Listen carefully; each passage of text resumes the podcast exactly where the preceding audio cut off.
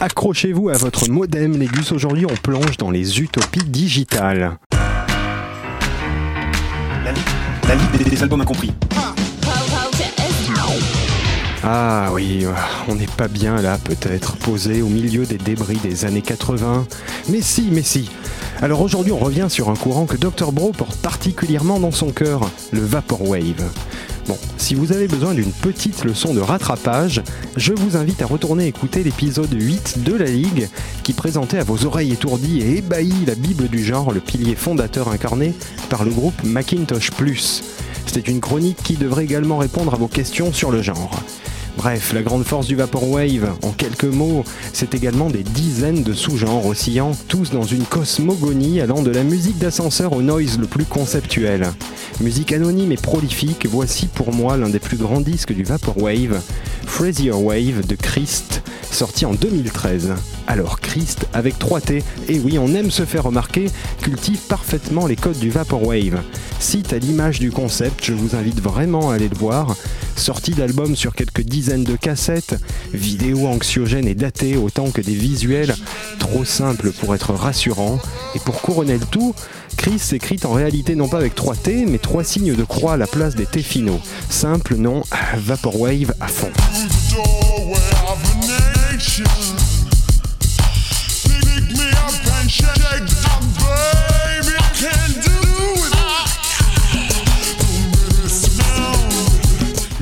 Derrière ce projet, c'est John Zebele, Zebele, Zebele, je sais pas comment on le dit, bref, c'est pas grave. Il est derrière d'autres groupes et Réa Digital, mais surtout, surtout derrière le label Business Casual, qui est la tête de pont du genre Vaporwave et synonyme de qualité dans le genre. C'est de fait un label très prolifique dans le genre.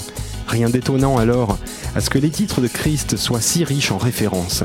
Alors ce qui fait de cet album, hein, parmi des milliers d'autres, un grand, c'est justement ses références. Le nombre de samples connus ou entendus est très élevé, mais ne cède jamais à la facilité comme on peut le retrouver dans beaucoup, beaucoup d'autres groupes Vaporwave.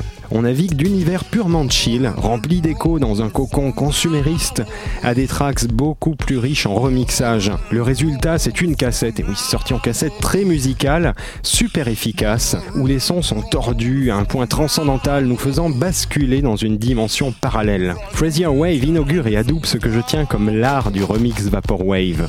Pourtant, le genre était déjà mort et reparti de ses cendres hein, en 2013, à la fois hystérique mais découvrant le vrai intérêt de passer un titre ralenti.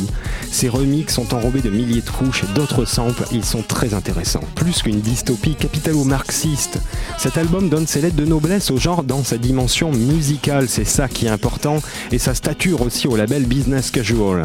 Alors bien sûr cet album s'apprécie d'autant plus si on écoute d'autres titres de Vaporwave, mais personne ne pourra résister, ça j'en suis sûr, au plus grand remix de toute l'histoire de la chanson Hmm, non, non, non, je ne vais pas vous donner l'original. Vous allez la retrouver tout seul en l'écoutant dans quelques instants. Bien sûr, retrouvez toutes les références URL et le titre remixé également sur lequel nous allons nous quitter en entier sur la page Facebook de la Ligue des albums incompris et sur la page de l'émission sur radiocampusparis.org. Ralentissez vos platines, découpez spatialisées avec Christ Frazier Wave, une cassette de 2013 qui accompagnera votre 2016. Hasta la vista.